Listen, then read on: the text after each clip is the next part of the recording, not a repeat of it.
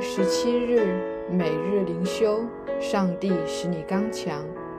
经文：现在你们要刚强，不要手软，因你们所行的必得赏赐。历代志下十五章七节。亚萨王和犹大虽是软弱的人，但上帝却为他们行了大事，因为他们胆战心惊，所以上帝安慰他们。若他们站在上帝这边，上帝就与他们同在；若他们遗弃上帝，上帝也会离他们而去。而且，上帝也以其兄弟之邦以色列的境遇作为借鉴。他们背逆上帝，上帝就震怒；但他们回转，上帝也以恩惠慈爱待他们。上帝的用意是要他们刚强壮胆地行在义路上。上帝也必与他们同在，所以上帝是配得我们全心全意侍奉的上帝。若我们尽心、尽意、尽力地侍奉上帝，我们会发现功不唐捐，上帝会报偿我们的决心与毅力。反之，若我们三心二意，就一无所获。只有在我们投注所有心力在一个目标上，我们会看到它开花结果。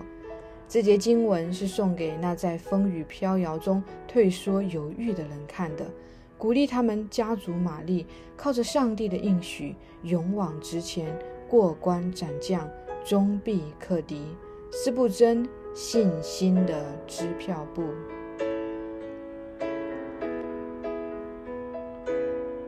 每日读经耶利米书二十六到二十八章，谁能真正认识真理？耶利米书二十六到二十八章里，耶利米的生命面临进一步的威胁。在前几章经文中，耶利米被巴斯户尔殴打，被囚禁，被戴上枷锁；而从今天的经文开始，耶利米遭遇到生命危险。耶利米所传的是耶和华给他的信息。他并没有改变其中的任何内容来迎合百姓的胃口。然而，真正的忠言并不一定好听。耶利米所传的虽然是百姓需要听见的，但却不是百姓想要听见的。在今天的三章经文中，充满了真假先知之间的对抗。让我们简单梳理一下其中的主要人物。这三章圣经主要涉及犹大国最后三位君王。倒数第三任君王名为约雅敬，他是在主前六百零九年登基，并做了十一年王位。他在主前五百九十八年死去。之后的约雅金仅仅做了三个月国王，就被巴比伦王废除。犹大国的最后一任国王名叫西底家，另外他的别名也是约雅敬。见二十七章一节和三节。首先是第二十六章。发生在约雅敬年间的事情，这应该是耶利米第二次宣讲同样的信息。上帝差遣耶利米是要给犹大百姓多一次机会，回头转开他们的恶行，以至于上帝或许就因为他们的悔改而拯救他们。二十六章开头，耶和华上帝的话语清楚表明了这一点：他们若肯听从，个人回头离开恶道，我便后悔不将灾祸降与他们。但是如果他们不肯听从，我就必使这殿如示罗，使这城为地上万国所咒诅的。相似的警告在耶利米书七章十二节已经发出过一次，如今再次发出。示罗是以色列建国之前中央圣所的所在地，但是由于百姓持续犯罪，上帝已经废弃了示罗。在萨摩尔记上四章的战争之后，非利士人已经侵占了示罗。如今，上帝向耶路撒冷发出了相同的警告。接下来，犹大国内出现了特别的一幕：祭司和先知作为这个国家的宗教领袖，他们听见这话，就说耶利米是该死的。因为他说预言攻击这城，然而首领和民众作为这个国家的普通人，他们听见这话却说耶利米是不该死的，因为他是奉耶和华我们上帝的名向我们说话。现在张力来到了国王约雅敬面前，经文接着记载了另外一件事情，就是有一位名叫乌利亚的先知也奉耶和华的名说预言，内容和耶利米所说的一致。约雅敬王听见这话，就把乌利亚杀死了。最后镜头回到耶利米身上，经文告诉我们，沙番的儿子亚西干保护耶利米，他就没有被杀。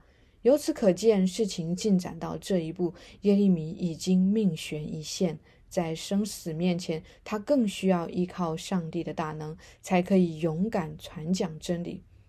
二十六章里，宗教领袖和平民百姓之间对上帝话语的认识和接受程度出现了不同。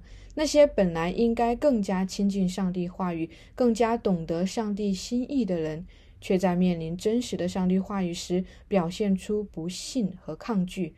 原因何在？一方面，极有可能这些宗教领袖已经习惯了将圣殿和圣职当作他们养家糊口的工具。简单来说，如果圣殿被毁，百姓被掳，他们或许就要失业了，甚至极有可能他们在圣殿中有自己隐秘的利益所在，以至于他们不愿意面对这残酷的事实。另一方面，也说明这些宗教领袖将圣经上的话语和真实世界中上帝的引导割裂开来。对他们而言，信仰不过是书面上的文字，是史书上的记载。他们或许可以按照字面本身来教导信仰，但是他们的内心并没有相信这位上帝是昔在、今在、以后永在的上帝。他们虽然教导律法和圣经中的上帝，但是他们不信历史中真正掌权的是上帝。这是何等可悲的一幕！宗教领袖、信仰的导师，他们属灵生命的光景却比一般百姓更加糟糕。这也给今天许多圣经教师和牧者以及教会中的童工带来提醒：信仰如果不能成为我们每一个人生命中真实的韧性，当上帝的话语责备我们时，如果我们不能够真正谦卑下来聆听并且悔改，或许我们的生命就会落入到更加无可救药的光景中。经文进入到第二十七章，上帝吩咐耶利米再次用具体行动来预告王国的未来。二十七章的内容已经不是在约雅敬做王的年代了，而是来到末代君王西底家年间。上帝吩咐耶利米亲自赴恶，以此预告整个犹大国即将伏在巴比伦王尼布贾尼撒的恶下。二十八章中出现了另外一位先知。和二十六章中的乌利亚不一样，这位哈拿尼亚是一位假先知，只传讲令人听起来顺耳的话语。耶利米指出真假先知的不同，事实上不是凭借一时的判断，比如这位假先知讲的话好听，还是那位假先知讲的话难听，而是需要用时间来证明。既然两位先知所说的都是关乎未来的话语，那就看时候到了，历史究竟按照谁的预言来成就。最终，哈纳尼亚在当年七月就按耶利米的预言而死。真假先知不便指明，忠言通常都是逆耳的。但另一方面，我们也应该指出，逆耳的不都是忠言。今天的异端有时候抓住这一点。故意讲一些逆耳的话语，实则要引导人们进入他们所设下的圈套。谁能真正认识真理？只有那些生命与主亲近、心中因着接受主耶稣基督而被圣灵充满的人，才可以辨明何为真理，何为谎言。反思与祷告：第一。你听过那些令你非常不舒服，但事后回想起来确实是合乎圣经的教导吗？一开始是哪些原因导致你不愿意接受这些教导？后来你的思想中发生了什么样的改变，使你改变了你最初的想法？第二，我们生命中有哪些比较明显的罪是容易使我们抵挡真理的？我们应该如何对抗这些罪，以确保未来我们听见逆耳的真理时，可以分辨并且接受？亲爱的天父，求你敞开我们的心，使我们单单尊你为我们生命中的王。求你赐给我们分辨的灵，使我们能够认出你的声音，并且跟随你。